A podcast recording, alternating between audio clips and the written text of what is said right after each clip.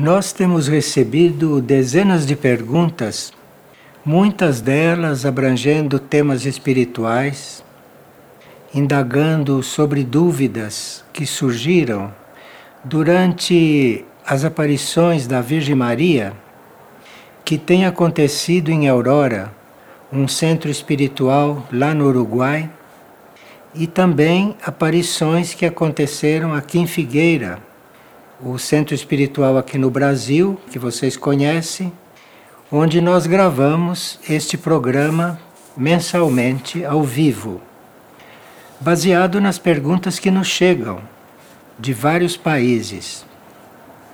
E para aqueles que são coligados com essas aparições e que nos enviaram perguntas sobre isso, hoje nós tivemos uma mensagem da Virgem Maria, dedicada a todos os seres que estão em contato conosco e que não acreditam nesses contatos dos seres divinos com a Terra.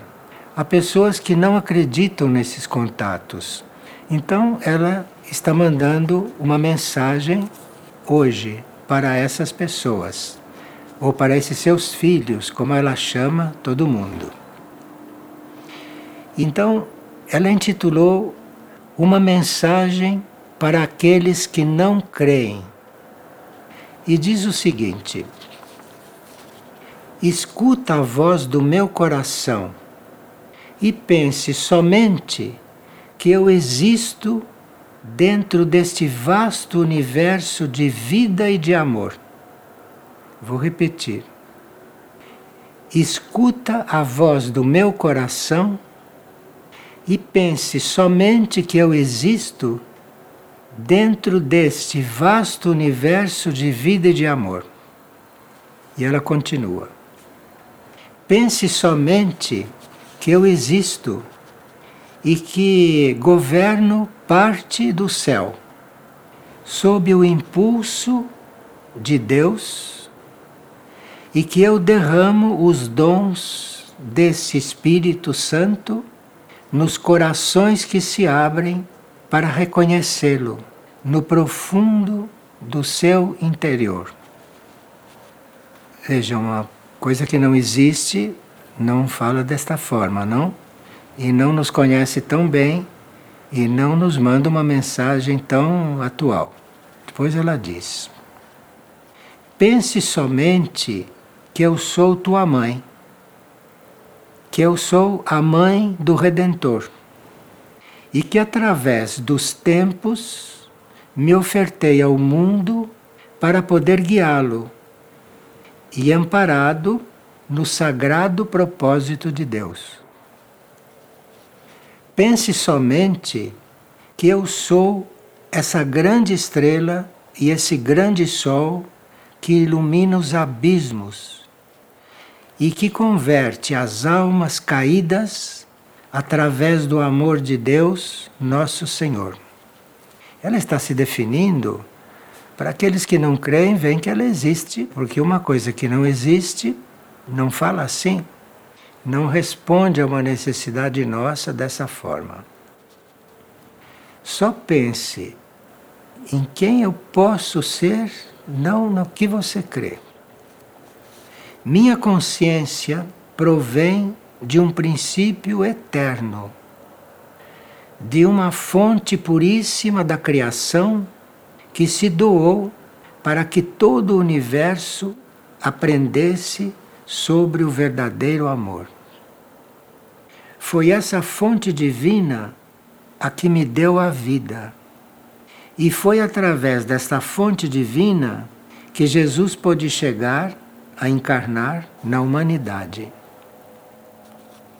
Pense somente no que somos nós e não no que você crê. Abre-te para conhecer o mistério do amor, o que tudo pode e o que tudo recria, assim como está escrito no coração de Deus. As almas nascem para viver na fé. E é essa fé a que permite estabelecer a crença verdadeira de que Deus existe e que os ama. Tudo tem um sentido para o universo e o universo participa desta proposta. Por isso, o coração de cada criatura foi criado para que cada uma sentisse a honra de sentir-se amada por Deus. Agradeço por vocês responderem ao meu chamado. Os encaminha à essência da verdadeira fé. Bem, parece que ela existe, não? Está dizendo, segundo eu estou compreendendo, que uma coisa é a realidade, a realidade de um ser divino, e outra coisa é o que nós pensamos o que ele é. Um ser que desce das dimensões superiores, das dimensões superiores e fala conosco, a realidade é essa. Mas outra coisa é o que nós pensamos que é a realidade. É o que ela nos está transmitindo. E acho que ela vai continuar aparecendo porque tem nos trazido muitas instruções, não como vocês têm acompanhado. Bem, agora vamos com as perguntas que recebemos. E aqui tem uma muito útil para nós. A pessoa perguntou: Sou peregrina dos Sagrados Corações e sempre me chama a atenção que muitas pessoas ficam sentadas de braços e pernas cruzadas. E às vezes ficam largadas nas cadeiras, isso nas aparições. E ela pergunta: mas para o alinhamento dos corpos, não precisamos alinhar primeiro o físico? Parece-me que é bastante óbvio isso. E ela pede que a gente explique esse assunto, porque ela fica incomodada da forma como as pessoas ficam sentadas e que dificultam, com o modo de sentar, dificultam a circulação da energia no corpo delas. Bem, o que nós podemos dizer é que nós temos que estar sentados numa posição que seja cômoda para o corpo, para que o corpo possa estar tranquilo e você possa então se concentrar. Agora, do ponto de vista da energia, ponto de vista da energia é outra coisa. Então você senta da forma que seu corpo esteja bem e você fique tranquila. Isso é fundamental para você poder estar atento àquilo que está ouvindo ou àquilo que está assistindo. Agora, do ponto de vista da energia que circula no corpo, que o corpo recebe do alto, do ponto de vista da energia, a forma mais correta de ficar sentado é naquela posição egípcia, porque no antigo Egito se tinha muito conhecimento. E a posição egípcia de sentar a gente vê nas estátuas egípcias, que é aquela posição em que a pessoa fica na cadeira com o corpo ereto, com os dois pés no chão, não com as pernas cruzadas com os dois pés no chão e com as mãos assim sobre as coxas.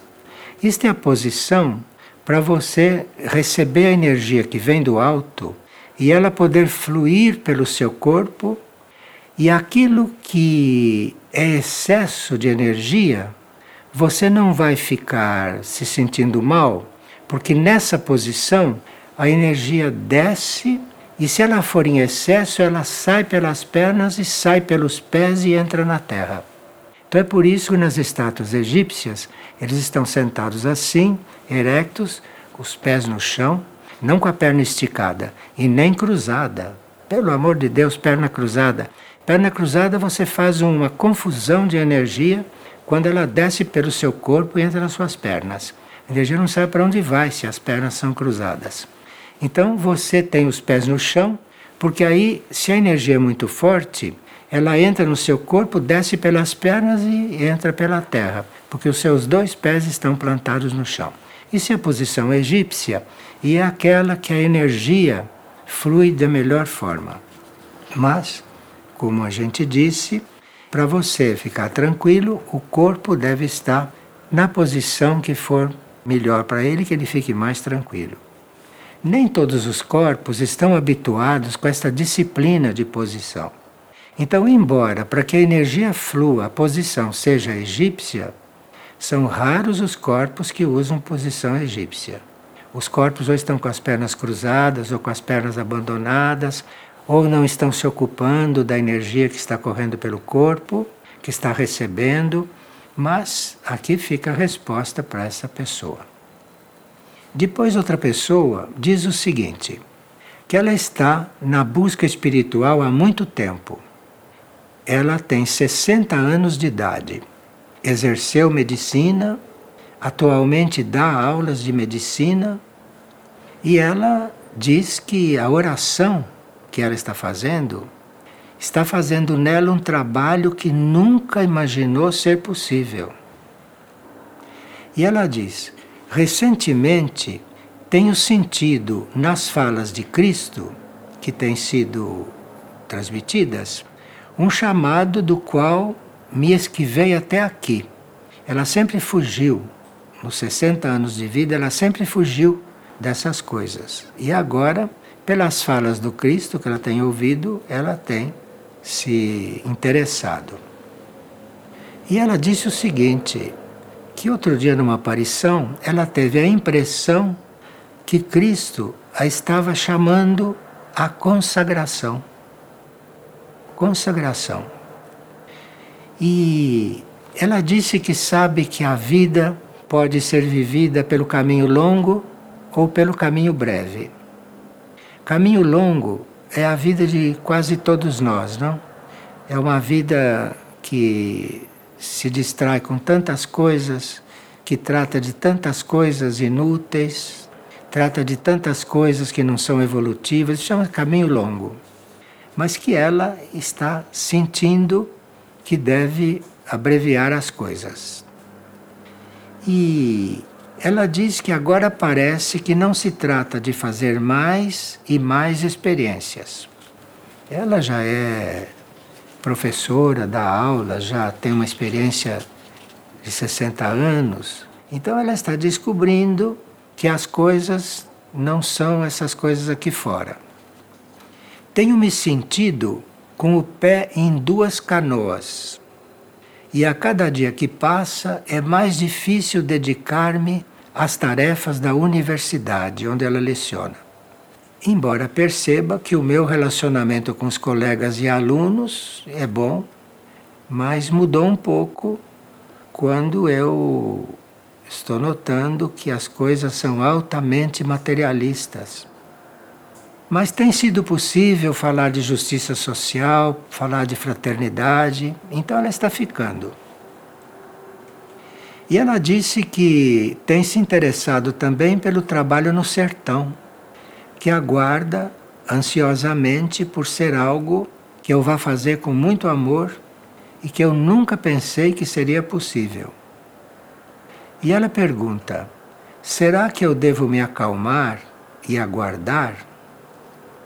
Mas eu não quero perder este impulso que eu tenho agora. Um retiro seria recomendável? Veja, uma pessoa que reflete. Sim, eu não digo um retiro, mas você poderia fazer mais que um retiro. Você faça alguns retiros, porque nessa fase de amadurecimento da sua vida, na qual você está chegando a algumas conclusões, exercendo sua profissão, sabendo que existe um trabalho lá no sertão que necessita de pessoas.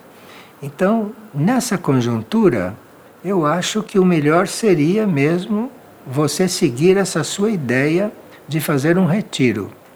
Mas se prepare, porque você já tem uma vida construída e um retiro vai ser muito bom, mas como uma porta de entrada. Você faz, por exemplo, um retiro de três dias. Depois você faz um outro retiro de quatro dias. E se dispõe a fazer vários retiros. Porque em cada retiro você vai conseguindo uma resposta do seu ser. Não vai conseguindo algo da sua mente, algo do seu intelecto. Não vai receber algo do nível em que você é formada para ser uma mestra de universidade.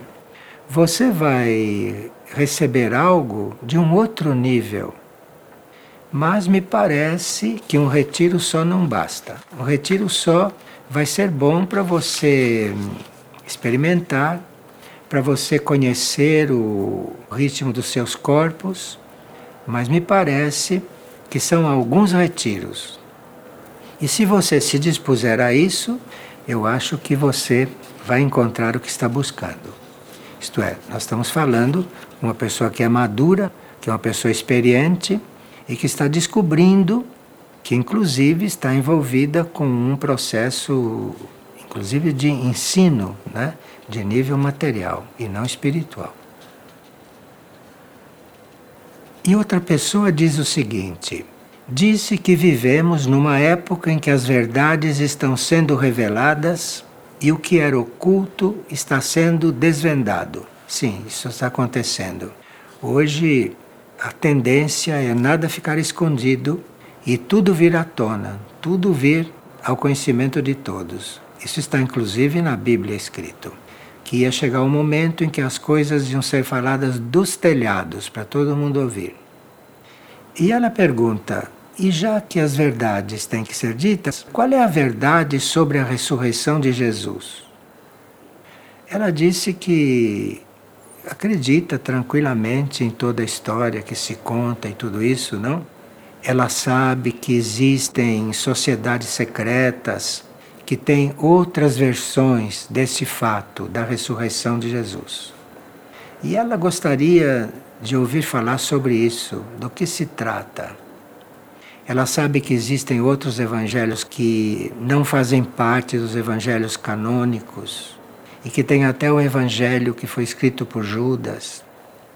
Mas ela gostaria de saber alguma coisa essa questão dessa ressurreição.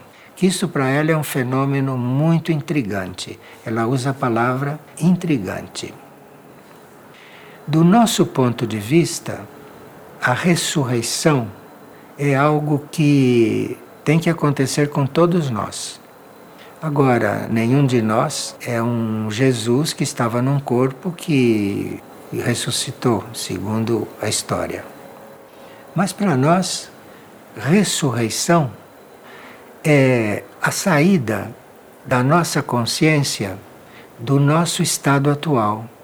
Porque o nosso estado atual, o estado humano, é considerado um estado muito material porque o corpo físico é de carne, é denso, o corpo astral é uma matéria também muito densa, o corpo mental é um corpo que produz pensamentos concretos. Então, nós teríamos que ressurgir desse estado. E quem nos vê e quem nos acompanha, quem nos ensina, e que está em outros planos de vida que não são materiais, olham para nós e parece que nós precisamos ressuscitar, como se nós estivéssemos dentro desse mundo material como seres mortos, mortos para o espírito. Então, ressurreição para nós, aquilo que teria acontecido fisicamente com Jesus, ressurreição para nós é o ressurgir num outro plano. É uma ressurreição num plano interno, é uma ressurreição num plano até divino, porque nós temos vários níveis de consciência, desde o primeiro nível, que é este nível físico denso, até o nível divino. Então, mesmo vivos, mesmo encarnados, sem desencarnar, mesmo encarnados, nós podemos ressurgir.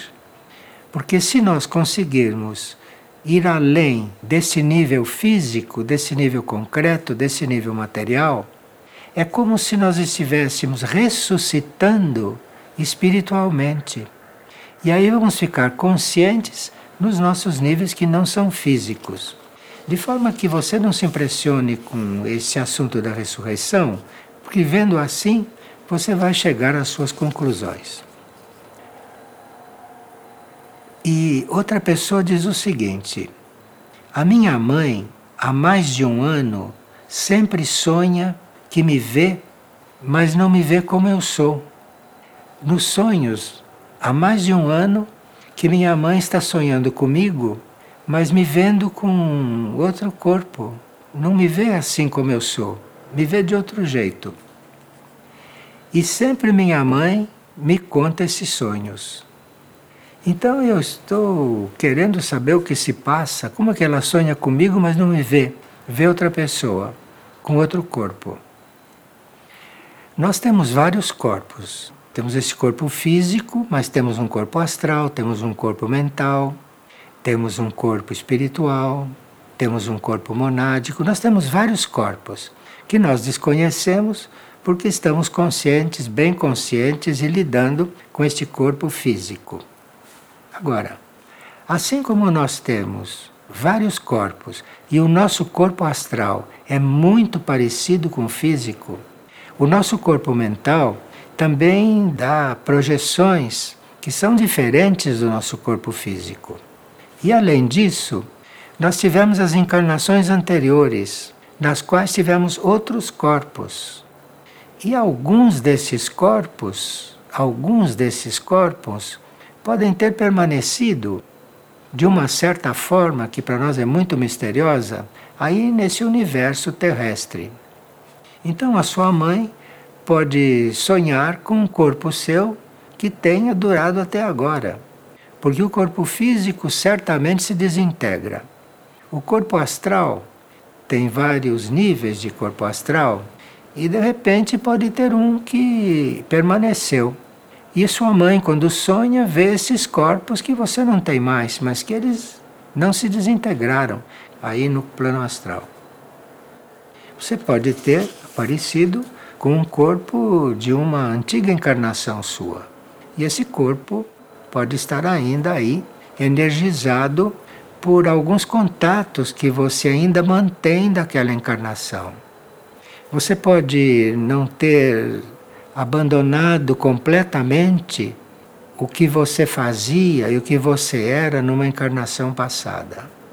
E o fato de você não ter abandonado ainda aquela encarnação completamente, em um certo nível seu, você está mantendo aquele corpo ainda presente. Você está alimentando a existência daquele corpo no mundo astral, por exemplo.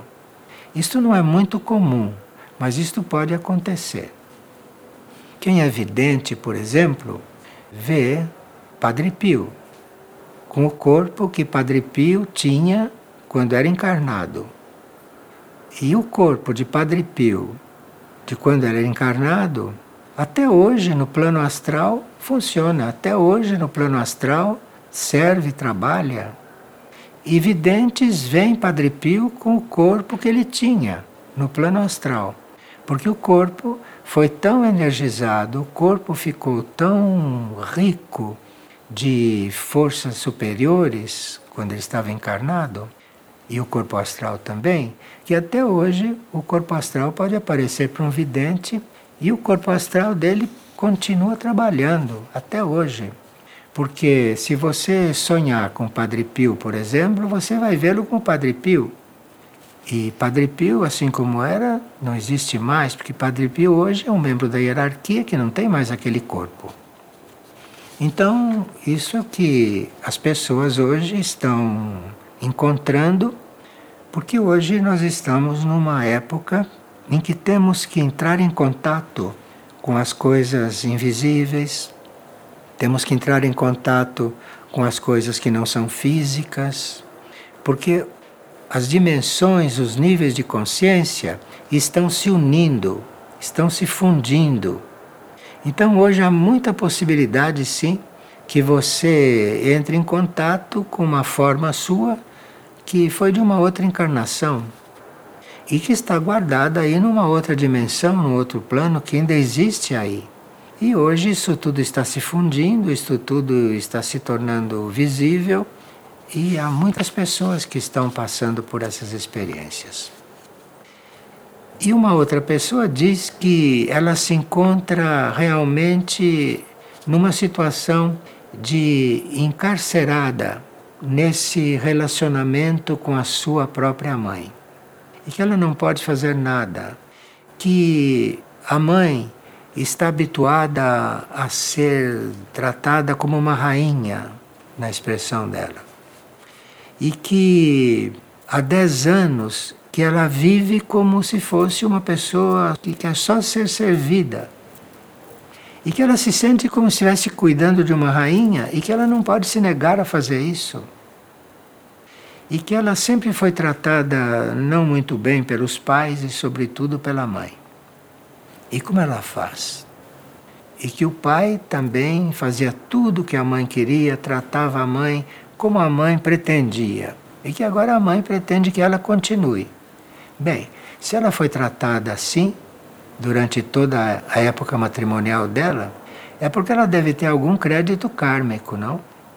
Ela deve ter algum crédito kármico que permita que o seu pai a tenha tratado dessa forma, como uma rainha, como você diz. Então, você herdou isso, você a trate com muito amor, mas ao tratá-la com muito amor, fale com clareza com ela, explique certas coisas mas persista, porque, pelo que você conta, você está equilibrando dívidas kármicas com sua mãe. Porque você não está fazendo tudo o que ela quer só porque ela quer. Você está dizendo que não pode deixar de fazer. Então você está equilibrando dívidas kármicas. Seja com ela, ou ela está sendo instrumento para você equilibrar dívidas kármicas de outras pessoas que você não encontrou nesta encarnação. Você deve ter dívidas kármicas porque você, numa vida passada, deve ter sido servida muito. Isso que você vê na sua mãe, isso acontecia com você. E agora você está equilibrando essas dívidas kármicas, compreende? Você está equilibrando isso. E sua mãe está servindo de instrumento para isso. Então, vá pacientemente, porque acho que você está equilibrando dívidas kármicas. Você não está fazendo favor nenhum para sua mãe. E ela disse que está um pouco cansada disso e termina aqui a pergunta dela dizendo que ela não vê a hora de partir deste mundo, ela partir deste mundo. Olhe, você faça a experiência de se render a isso Faça a experiência de colocar na sua mente que você está pagando dívidas kármicas e depois você dirá como é que está se sentindo. E outra pessoa disse que durante a maratona da Divina Misericórdia, durante o trabalho de oração, que ela tem se sentido muito bem organizada e com muito equilíbrio. E que ela gostaria que todos soubessem que, mesmo quando ela usa a imaginação durante as orações, a imaginação dela é usada corretamente. E ela, quando se senta para orar e ela imagina que está dentro de um templo, que ela sente todas as as energias benéficas como se ela estivesse dentro de um templo. E que ela quer, por exemplo, orar em silêncio, então que ela imagina que ela está dentro de um templo e ela se sente dentro de um ambiente muito silencioso. E ela, num desses exercícios, veio à sua consciência que os nossos templos internos têm que ser construídos ou reconstruídos. E isso seria a nossa reconciliação com o Criador. Veja que uma pessoa que está num certo conflito e que sabe se conduzir dentro desse conflito e que acaba tendo um sentimento valioso, porque ela imagina que está dentro de um templo, ela sente o silêncio dentro dela e isso ela descobriu que tem que construir esse templo dentro dela. E que isso, se ela conseguir isso, é porque ela conseguiu uma reconciliação com a vida, reconciliação com Deus. Então vejam ao que a oração pode nos levar. Uma oração sincera pode nos levar. A experiência que uma oração sincera pode nos levar. E aqui outra pessoa diz que faz parte de um grupo que no núcleo da Figueira em São Paulo lida com as crianças e que as crianças são crianças pobres, as crianças vêm e ficam com ela no núcleo uma vez por semana. Mas que ela começou a se sentir um pouco mal porque as crianças fazem muito barulho e naquele dia da semana o núcleo não consegue ficar em silêncio. E que uma das finalidades do núcleo é fazer uma ilha de silêncio em São Paulo, onde as pessoas possam orar, possam fazer retiro e tudo isto mas que as crianças estão muito felizes fazendo aquele barulho todo dentro do núcleo uma vez por semana. E ela está sentindo que não sabe se deve interromper esse trabalho, porque ela não quer também reprimir as crianças. Olha, essas crianças que você está conseguindo recolher dos ambientes mais pobres e levando para o núcleo, essas crianças, se um dia se organizarem e deixarem de fazer barulho, essas crianças poderão ser pessoas muito alinhadas. Porque você conseguir tirar crianças da rua e levá-las para um dia inteiro em um núcleo onde se faz uma vida de silêncio e essas crianças estão se sentindo bem, você tira essas ideias da cabeça que as crianças estão atrapalhando, porque se essas crianças forem desenvolvendo, se elas tiverem uma relação interna com você, você vai poder ajudá-las muito. E quem sabe, se essas crianças que saíram da rua estão frequentando regularmente um dia da semana em um núcleo de silêncio, estas crianças devem ter um futuro para elas. E você deve pensar na essência delas, você deve pensar no potencial delas e não no barulho que elas estão fazendo hoje, estão fazendo agora.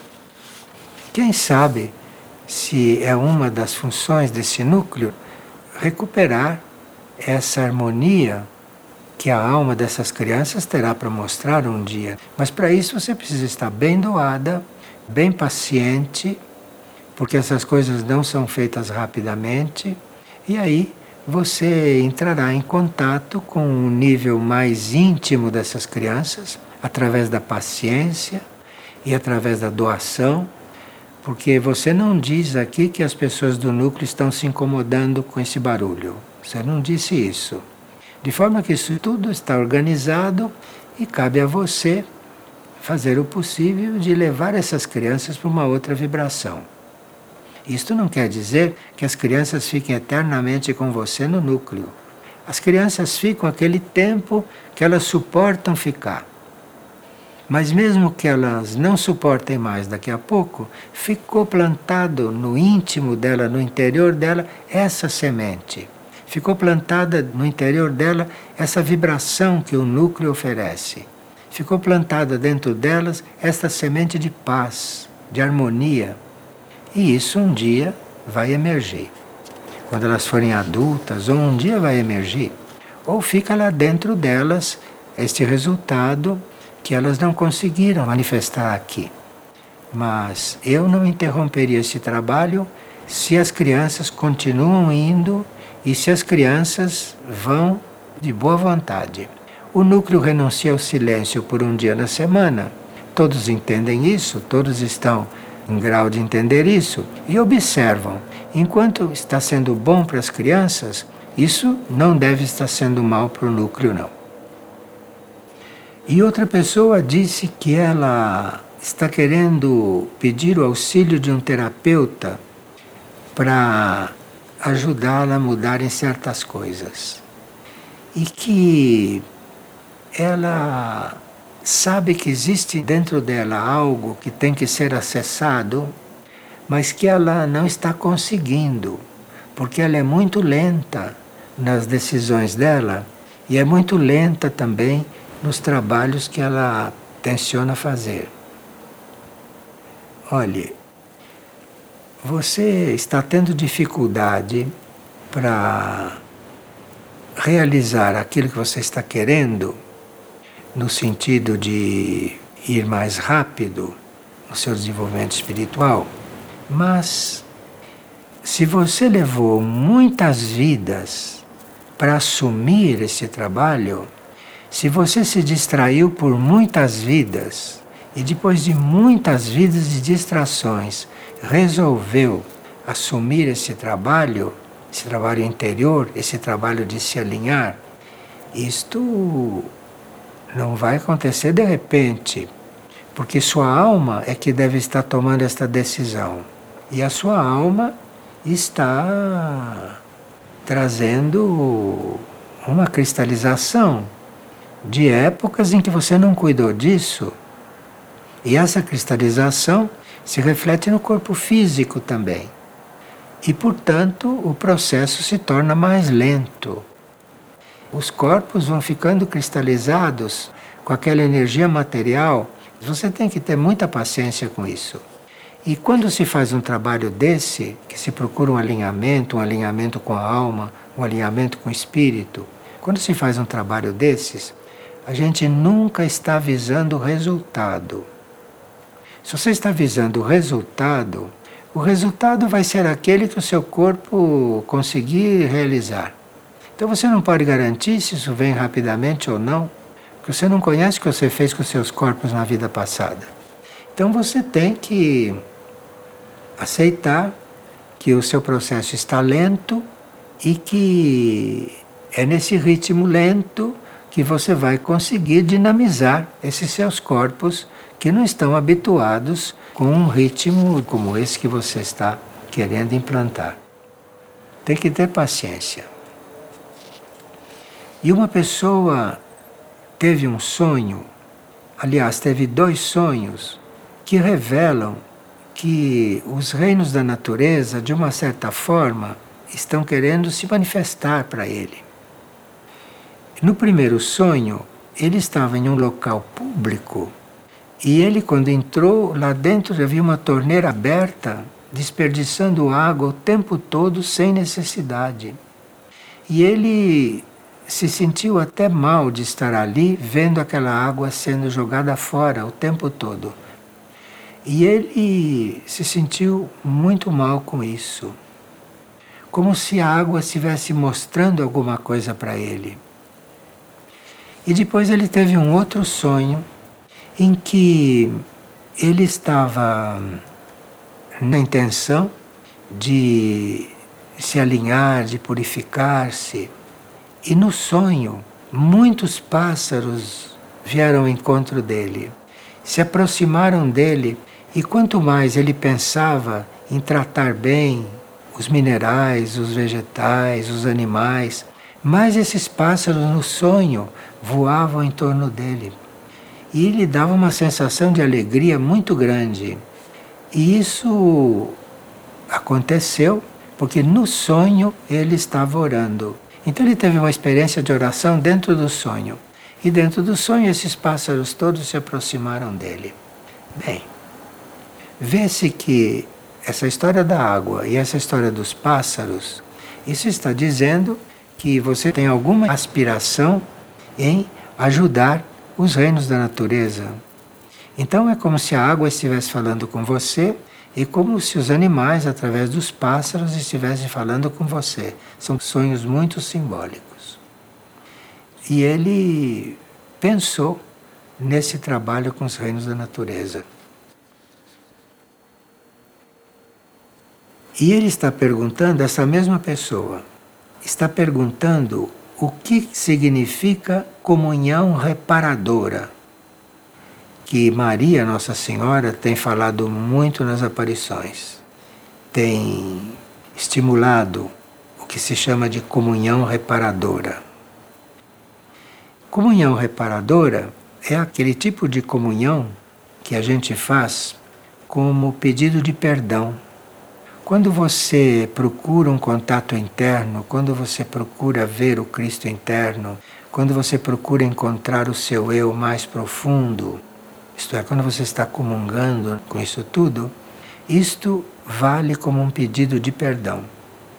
E, no seu caso, que sonha com membros dos reinos da natureza, a comunhão reparadora para você seria você pedir perdão pelas coisas que você não fez corretamente com os reinos e na comunhão reparadora, à medida que você pede perdão, você se oferece para servir aos reinos da natureza. E se você faz uma comunhão perfeita, se você faz uma comunhão verdadeira, real, você vai encontrar a maneira de servir a esses reinos da natureza, que nos sonhos vem te estimular. E outra pessoa diz que faz parte da Rede Luz no Uruguai, é uma colaboradora de Casa Redenção e que ela tem uma dificuldade muito grande com seu pai, o seu pai terreno. E que os contatos dela lá em Casa Redenção não têm resolvido muito isto. E que ela está pensando em levar o pai, que é muito idoso e que tem muitas enfermidades que ela não saberia tratar, como arritmia, tem cirrose no fígado, tem várias coisas que ela elenca aqui e que ela está muito desorientada e está a ponto de colocá-lo em um local onde ele possa ser bem cuidado e bem tratado. E ela está muito em dúvida com respeito a isso. E que ela sente muita necessidade de estar com ela mesma então veja que essa coisa kármica na vida dela, de ter o pai nessas condições e que ela tem que dar muita atenção para o pai, que ela sente muita necessidade de estar com ela mesma, como aquela outra pessoa, você teria que fazer retiros regulares, viu? Há coisas que a gente só percebe que estão sendo esclarecidas é quando a gente faz um retiro porque tem certas coisas no nosso íntimo que só conseguem ser resolvidas no silêncio, no silêncio físico. Porque o silêncio físico, ele ajuda, ele colabora para um silêncio emocional e para um silêncio mental. E há certas coisas muito intrincadas em nós, kármicas, hereditárias, essas coisas às vezes se esclarecem e às vezes se transformam durante um período de retiro. Então você faça alguns retiros regularmente e deixe de julgar aquilo que se passa com seu pai, deixe de julgar a sua situação vivencial, porque essa é a situação kármica que você tem. Então não adianta você julgar isto nem querer fazer uma ideia sobre isso. Você viu que Maria disse hoje, em outras palavras, né, na transmissão dela, que a realidade não é aquilo que nós achamos que é a realidade, que a realidade é outra. Então, isso que se passa entre você e seu pai, aparentemente, isso pode não ser a realidade. A realidade que está acontecendo deve ser outra. Você não sabe o que está acontecendo dentro do seu pai. E não sabe o que está acontecendo dentro de você com toda essa vida sacrificada. Então, se isso é uma coisa kármica que você não pode, não pode mudar, porque você tem uma formação que não vai abandonar o seu pai nessa condição, não é? Então você vê o que você está aí um pouco, um pouco presa. Então você se põe a orar, você se põe a, a fazer esta comunhão interna, fazer retiros, fazer silêncio porque as coisas vão começar a mudar em sua consciência. Você vai começar a ver isso de outro jeito, e quando você começar a ver isso de outro jeito, e quando isso se tornar para você um ato de serviço muito simples, de repente isto termina, isto termina o seu ciclo.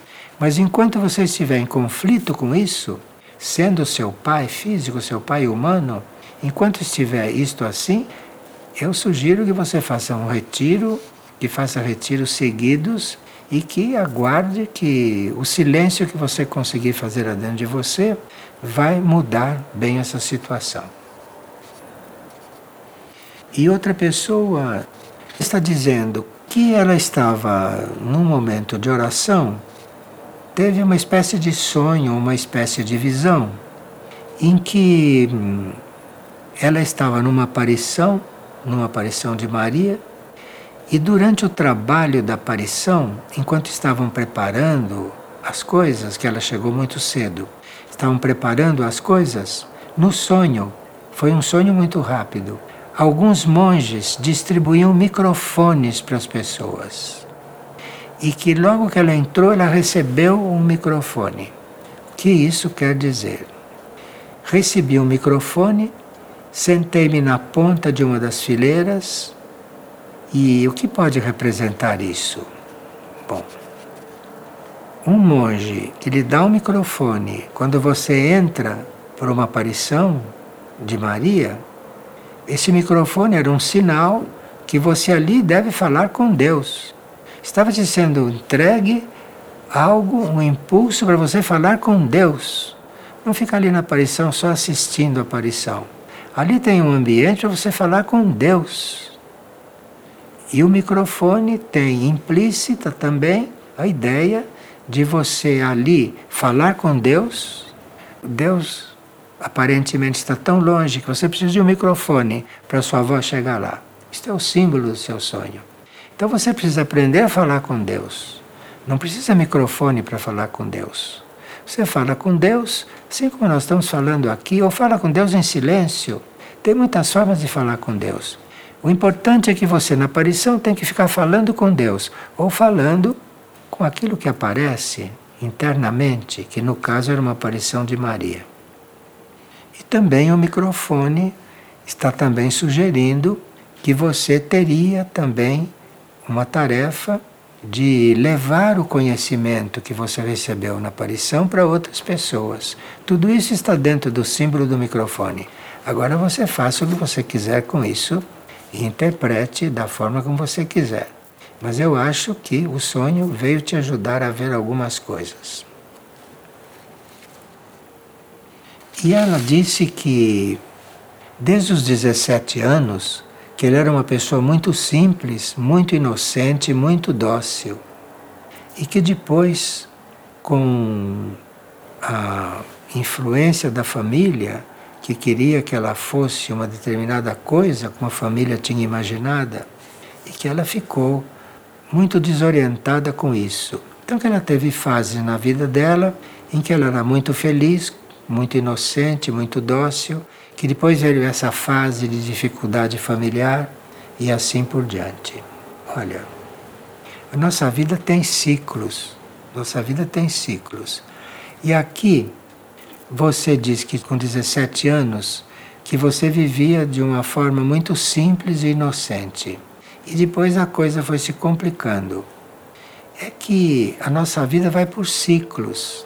Então você teve um ciclo durante a sua infância muito tranquilo, mas quando você reencontrou a sua encarnação anterior, que é um outro ciclo, quando você reencontrou aquilo, começaram as dificuldades na família. Era a mesma família, só que antes era tudo bem e de repente você entrou num ciclo que se conectou com a encarnação anterior para resolver alguma coisa que você não deixou resolvida, e aí então começaram todas essas dificuldades. Mas isto tudo está acontecendo em um momento em que você já encontrou um caminho espiritual. Você já encontrou um caminho. Então esses ciclos vão poder ir surgindo na sua vida e você vai procurando resolvê-los à medida que aparecem. São ciclos nos quais as coisas mudam. Existem até cientistas espirituais que dizem que nós temos ciclos de sete anos e que de sete em sete anos nós mudamos de ciclo. Então você, até que teve sete anos, estava muito feliz. Quando você entrou no segundo ciclo, quando passou esse ciclo de sete anos e você entrou no segundo, você já estava com 14 anos, com 14 anos começaram a surgir esses problemas. E com 21 você encontrou algumas situações da vida anterior. Mas se você vive nos ciclos de sete anos, porque nem todos vivem com esses ciclos, mas muitos ainda vivem. A cada sete anos se apresenta uma circunstância diferente. E eles vão evoluindo como se fossem dando passos evolutivos a cada sete anos. Você vai encontrar nos anos futuros outras circunstâncias. Pode se tranquilizar, que isto é uma coisa que você está passando agora porque reencontrou coisas das encarnações anteriores. Mas depois vem um outro ciclo, tem o ciclo de 28, tem o ciclo de 35, tem o ciclo de 42 anos, onde as coisas vão mudando completamente. Isso é muito, muito visível nas pessoas que evoluem seguindo esses ciclos. Hoje as almas que já estão mais evoluídas, as almas que já estão mais formadas, as almas que já estão mais instruídas, não estão tão condicionadas por esses ciclos. E essas almas têm ciclos maiores. Nós temos almas encarnadas que mudam de ciclo a cada 10 anos. Mas o ideal é que esses ciclos deixem de atuar e que você possa ter um ritmo evolutivo mais livre, mais liberado desses esquemas. Existe também hoje. E outra pessoa pergunta: mas por que Deus permite o mal? Por que Ele não conserta tudo e não instala uma época de paz. Como é que pode existir o mal? Veja, o universo criado por Deus, o universo é uma totalidade. Então, no universo existem todos os tipos de força. Existem aquelas forças que para nós são o mal. Existem aquelas forças que para nós são o bem. Mas isso tudo, se a gente sente diferenças dessas forças, se você sente diferença entre o bem e o mal, entre o mal e o bem, é porque essas forças estão no universo para se resolverem. Porque não tem que existir o mal nem o bem, tem que existir uma unidade entre as forças. E nós vivemos na vida humana em contato com essa diversidade entre as forças. Não é que Deus tenha criado o mal.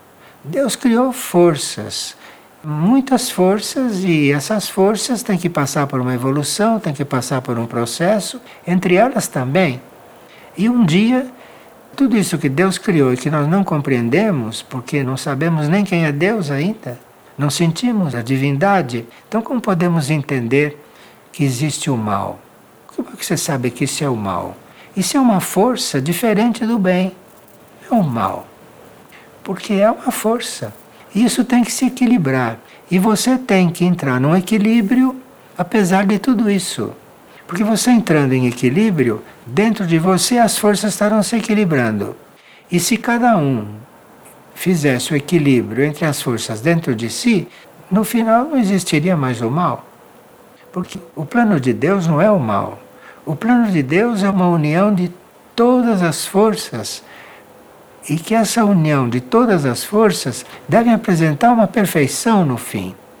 Mas no meio do caminho, esta humanidade que ignora quase tudo, ignora tudo que é cósmico, acha que existe o bem e o mal. Sim, existe, existe, porque todo mundo vê o mal aí.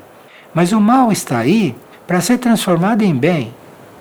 E o bem está aí para ajudar isso que chamam de mal. Isso é um trabalho entre as forças. E esse trabalho entre as forças se reflete em nós.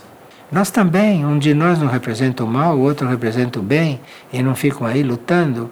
Isso é um, é um estágio do universo. É um momento do universo isso tudo. Só que um momento do universo é essa eternidade que você imagina como é. Mas nós vivemos nesse momento do universo sentindo uma coisa que nós chamamos de mal.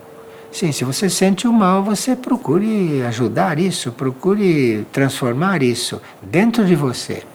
No universo você não pode transformar nada. Você pode transformar em você. E você, como uma pequena, mínima célula desse universo, vai refletir lá. Esse é o trabalho nosso, sabe? É o trabalho nosso. Que a gente tem que assumir sem ter nenhum interesse de que veja terminado. Porque assim como existe a eternidade, e nós um dia chegaremos na eternidade, ter a consciência da eternidade, chegaremos lá, hein? É um nível de consciência essa eternidade. Assim como existe a eternidade, você não tenha pressa, não tenha pressa de acabar com o mal, porque o mal dá muito trabalho, mas está no plano que no fim não vai existir mais mal e bem, mas vai ser uma coisa só e muito perfeita, você para chegar lá vai ter que trabalhar bastante. Mas se você assume esse trabalho, se você trabalha bastante, você não vai pensar mais nem em você e nem pensar mais na sua vida.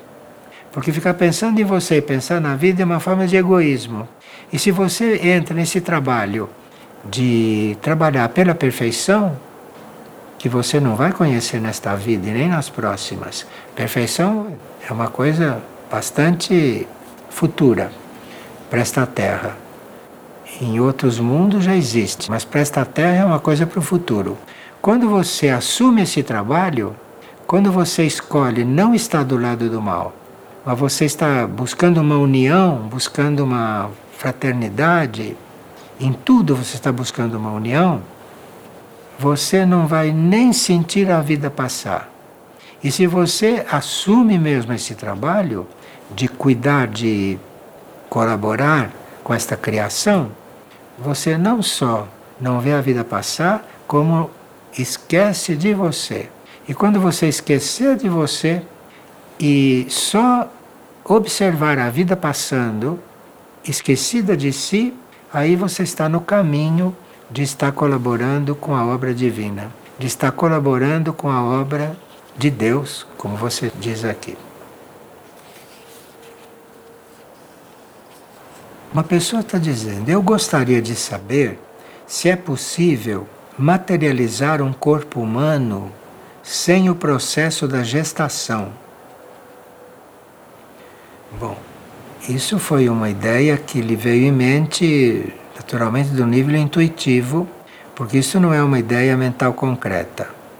Se é possível materializar um corpo humano sem o processo de gestação. Eu não sei se corpo humano, mas que é possível surgir alguma coisa sem gestação, isso é. Isto não é possível na Terra não é possível neste planeta. Mas isso é uma intuição que você teve com relação a outros mundos. Porque há mundos em que as coisas existem e que nada foi gestado. Existe porque existe. Isto é uma linha filosófica espiritual. Nos mundos intraterrenos, por exemplo, nos mundos internos deste planeta, existe o surgimento de seres que não são físicos como os nossos, mas são seres, seres individuais. Existe o aparecimento desses seres e não há gestação de ninguém, não há nem relação sexual. E como é que os seres aparecem? Como é que os seres existem? Então, dentro desta própria Terra, existem leis diferentes para o surgimento de indivíduos. Então você teve uma intuição muito grande. Nesse planeta não se pode ter um corpo humano sem a gestação como ela está implantada, mas em outros mundos ou em outras dimensões desta Terra, isso é possível sim. Mas fique com isso na sua consciência, porque vai lhe abrir muitas outras portas. E ela pergunta também se é mesmo possível retirar um ser humano daqui, colocá-lo em uma nave e depois trazê-lo de volta. Ela deve ter lido isso em algum livro, deve ter lido isso na literatura. Sim, isso é possível. É possível. Existem os curadores cósmicos, que nós não conhecemos porque não são visíveis, não são materiais, mas sabemos que os curadores cósmicos existem, nos níveis cósmicos. E dentro da cura cósmica, um dos setores da cura cósmica é retirar um dos nossos corpos, tratá-lo e depois repô-lo aqui. Existe sim. Mas isto antigamente, antigamente, aqueles que tinham visão chegavam até ver naves fazendo isto. Então é como se retirasse o corpo nosso, colocado numa nave, a nave cuidava deste corpo, a nave sanaria este corpo, cuidava, e depois recolocava o corpo. E nesse ínterim a pessoa viveu aqui, viveu aqui sem aquele corpo. Ela se sentia um pouco diferente ou nem notava isto, porque há certos níveis de atividade cósmica nesse sentido que não se percebe absolutamente nada, porque nós temos outras ajudas. Nós temos uma ajuda do reino angélico que nós não sabemos calcular quão grande é. Então, se nós temos a ajuda do reino angélico, se nós temos evolução angélica paralela à nossa, junto conosco, enquanto uma nave retira um corpo seu, vai tratá-lo, enquanto seu corpo interno está lá, o reino angélico está cuidando das coisas aqui com você. E depois a nave repõe o corpo. Repito, isso não é comum mas tem acontecido no caso de pessoas que devem se tornar servidores do plano evolutivo e que têm dificuldade com algum corpo. E existem dificuldades que nesta Terra não podem ser resolvidas por causa do karma terrestre dos corpos. Então há dificuldades que nesta Terra não se resolvem. Então pode sim surgir uma nave de um cientista cósmico uma nave é uma consciência, não? Então pode vir uma nave de um cientista cósmico, retirar esse corpo, levar para um outro, um outro espaço do universo, onde isso seja possível resolver, porque nós não conhecemos o universo. Depois faz a cura lá do seu corpo e traz seu corpo e põe de novo em você. Enquanto isso, o, o reino angélico que é invisível, mas que trabalha o tempo todo conosco, o reino angélico resolve esse problema, resolve esse assunto. Então é possível sim tudo isso, mas nós temos que ter uma atitude, temos que ter uma vida, temos que ter um procedimento na nossa vida que permita que a gente entre em contato com outras realidades, com outras leis que não são leis dessa terra. Como um ser ressurgir, isto não é lei desta terra. Isto é lei de outros mundos, de outras áreas do universo aplicadas aqui. E a matéria obedece, porque a matéria é muito menos poderosa do que, por exemplo, a matéria divina é muito menos poderosa. De forma que um corpo ressurgir, isto é uma coisa que aqui é impossível. Aqui não está de acordo com as leis. Mas isso pode estar com as leis de outras partes do universo aplicadas aqui. Desde que você, na sua essência, faça contato com aquelas coisas. Se você, com a sua essência, faz contato com uma coisa que não é terrestre, você está com a possibilidade de ter uma lei que não é terrestre agindo sobre você. Não o tempo todo, porque no universo tudo é ordenado. Mas uma lei que não é terrestre pode agir em você, pode te dar um impulso, por exemplo. Mas para isso você tem que ter uma vida, você tem que ter uma, uma intenção, você tem que ter uma prática de estar na vida que lhe permita a atuação de uma lei assim. E uma pessoa está perguntando, e ela está em dúvida, se deve fazer uma tatuagem, porque ela quer fazer no corpo um desenho tatuado que tenha boas vibrações para ajudá-la. Mas quando ela pensa que isso vai ficar para sempre, ela tem umas dúvidas. Olha, você fazer uma tatuagem é você querer que o seu corpo represente uma coisa que ele não é. O seu corpo é como ele é. Se você vai tatuar o seu corpo, você vai impingir ao seu corpo uma coisa que não vai poder mais sair. Então você está querendo egoístamente transformar o seu corpo, transformar o seu corpo naquilo que você imagina. Então você vai fazer um desenho ali para não sair mais. E eu não sei o que a consciência do seu corpo, como pode receber isto? Porque você faz uma tatuagem, aquilo não vai sair mais. Então seu corpo ficou marcado para o resto da vida. Não por ele e nem pelo destino, por uma marca que você mandou fazer ali. Você não sabe como é que a consciência do seu corpo vai reagir com isso. Você não sabe como é que a consciência do seu corpo vai aceitar isto. E o seu corpo pode, no futuro ou imediatamente, ter reações e passar por mudanças porque você fez aquela tatuagem. E as reações do seu corpo podem não ser favoráveis. Se você está me perguntando se deve fazer a tatuagem, você faz o que você quiser porque você tem livre-arbítrio. Eu jamais faria uma tatuagem, porque o meu corpo é como ele é e eu procuro mantê-lo da melhor forma possível. Jamais faria uma tatuagem, jamais poria nele uma marca que não vai sair mais. Mas você faz o que você quiser.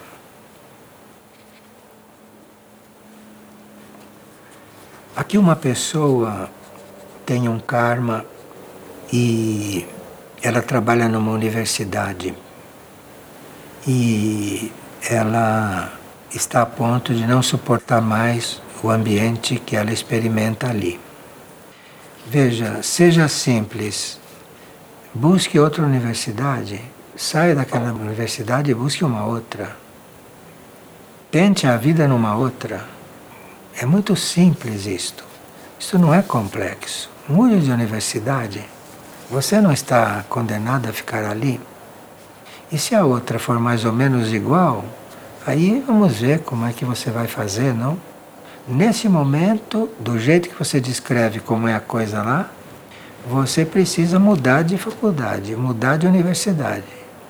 Depois de mudar, vamos ver o que acontece. O problema para agora é mudar de universidade, não ficar aí, porque você não está se sentindo bem e está se influenciando por coisas que seria melhor não se influenciar. Agora trata-se de mudar de universidade. E depois se verá.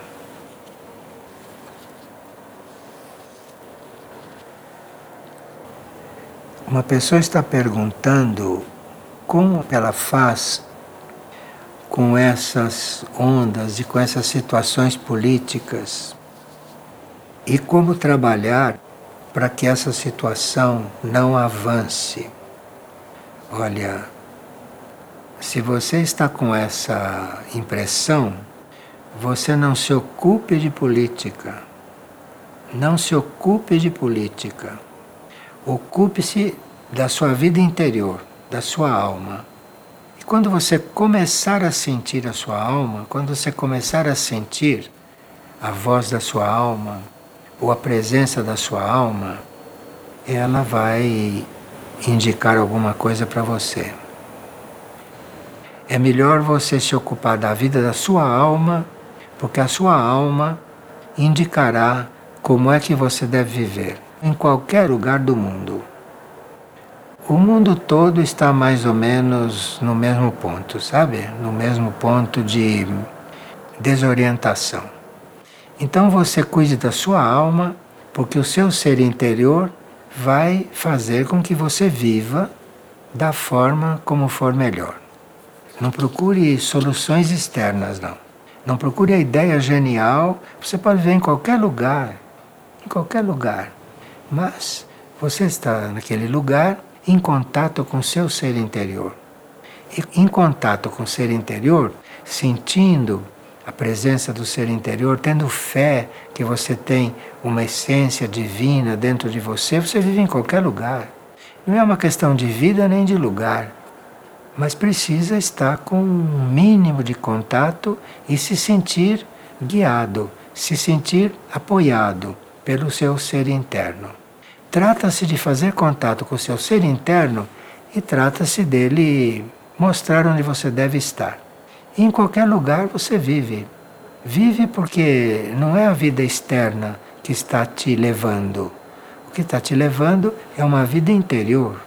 E a vida interior não está nos consolidando, não está nos ancorando em um mundo material. A vida interior está querendo nos levar para outros níveis de vida.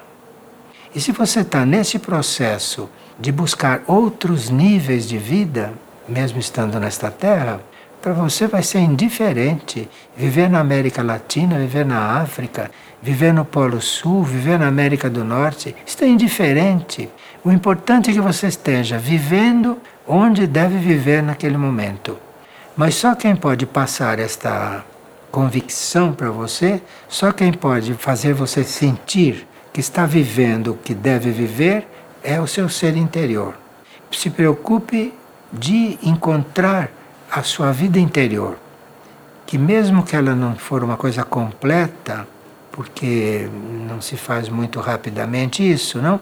De repente você encontra já um certo contato e isso é suficiente para você prosseguir porque se trata de prosseguir. A chave da vida é não parar. A chave da vida é prosseguir, é caminhar. Porque é no caminhar que a gente vai encontrando as coisas que deve encontrar, a vida que deve viver, é no caminhar que as coisas vão se manifestando. Nesta vida terrestre, trata-se de caminhar, porque no caminhar as coisas vão se manifestando. Não se paralise por causa disso. Não ralente os seus passos pelo que você está vendo em qualquer parte do mundo. Não limite seus passos. Continue a caminhar, porque é o caminhar que vai resolver as coisas. É o caminhar que tira a gente de uma situação e põe em outra. É o caminhar. Jamais renunciar a caminhar. Muito obrigado então pela atenção.